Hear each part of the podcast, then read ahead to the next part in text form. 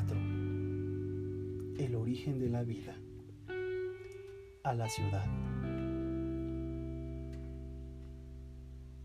Fue muy triste despedirme de seres muy queridos como mi prima Carolina, mi abuela, mi tía Paula.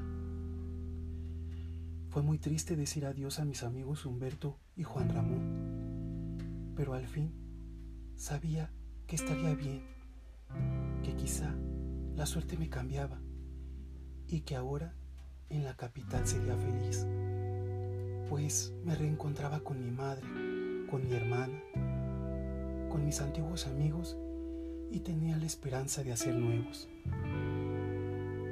Sentía felicidad porque al fin dejaba detrás a todos aquellos que me habían hecho la vida difícil por dos años. Sabía que ellos se quedaban en su ignorancia, en su mediocridad y que yo seguía luchando por alcanzar mi futuro, por esa vida que siempre soñé. Llegaba la hora de decirle adiós a la escuela, a mi profesora y a mis dos amigos. Pero mi vida siempre ha sido una sorpresa. Y justo antes de irme, aquellos que fueron mis verdugos durante mi estancia en Teotihuacán se volvían mis compañeros. Uno a uno me abrazaba y me deseaba suerte. Uno a uno, excepto Giovanni y Ramiro. El primero me dijo moviendo solo los labios, muérete. El segundo se dio la vuelta y se fue, con ojos de odio, de odio sincero. La primera despedida se había hecho, abrazado de mis amigos y diciéndoles hasta pronto. La segunda estaba por comenzar, en el momento justo en que volviera a la casa de mis abuelos. Mi hermano esperaba en la entrada con maletas en mano. Mi familia ya estaba reunida para darnos el adiós. Dolía, claro que dolía, pues ya no me llevaría a mi abuela la comida todas las tardes en el receso, aunque me hubiese golpeado. Ni vería a mi prima consentida Carolina. Ya no estaría con mi tía Paula y sus loqueras del juego de voleibol, o con mi tío Tino y sus cassettes escondidos de polo polo. No vería más llegar a medianoche a mi tía Sandra junto a mi tío Pedro, aquel que me hiciera un ángel caído. Ni estaría cerca de mi tía Boris y su novio Bigotón, mi abuelo, y sus partidos de cada domingo ya no serían igual era hora de decir adiós. Y así lo hicimos al subirnos al camión que nos llevaba a la capital, a nuestra nueva vida, o mejor dicho, al renacimiento, al reencuentro, a recoger las huellas del pasado.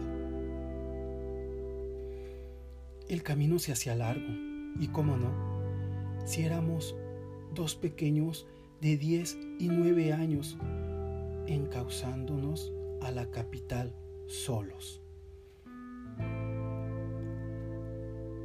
Llegamos a nuestro destino, bajamos del camión y caminamos dos cuadras, atravesábamos una avenida y volvíamos a caminar siete cuadras más. Precavidos, volteábamos a ver el tránsito vehicular y poníamos atención a la gente que nos observaba, cual carne fresca. Pero sin titubeos, seguíamos nuestro camino. Al fin llegamos a la casa en donde nos esperaba mi hermana y mi madre.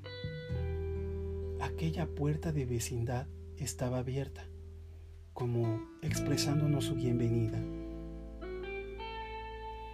Subimos por las escaleras y avanzamos a nuestro apartamento.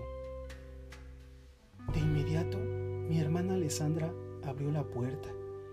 Mi madre la siguió y abrazados intentamos reconocernos los unos a los otros, como una pequeña manada de suricatos que se alegran de volver a unirse al caer la tarde. Mi madre, con gran presura, se dispuso a preparar una comida especial, pues sin duda la ocasión lo ameritaba. Dos años lejos de ella y de llorar su ausencia era justa recompensa para sus niños. Así que después de los abrazos y las lágrimas empezamos a comer. Platicamos, reímos y nos contamos las cosas que teníamos que contar y ocultamos las que teníamos que ocultar. En mi plática, mi vida en Teotihuacán fue feliz, fue maravillosa, aprendizaje al fin, aunque la realidad era otra. Pero, ¿eso qué más da? Si lo que ahora importaba era contar cosas felices, así fuera a base de mentiras. Ahora me sentía a gusto y ese momento no lo podía cambiar por enseñanzas de la guía. Al terminar de comer, me fui a recorrer el departamento. Con cada pequeño pasito recordaba cómo lo había dejado antes de mi ida hacia Teotihuacán. No me acordaba tanto de ella de su precaria situación pintura opaca y techos estrellados.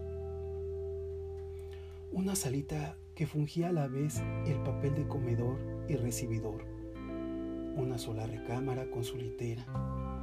Un pequeño roperito y un tocador. Una cocina que no medía más de dos metros cuadrados. Y un baño que contaba con un boiler que calentaba el agua con leña. Una casa pequeña modesta pero cómoda, una casa a la cual le podía decir hogar. Eso pensé. Ya de noche, mi hermana sentada en un sillón comenzó a ver la puerta.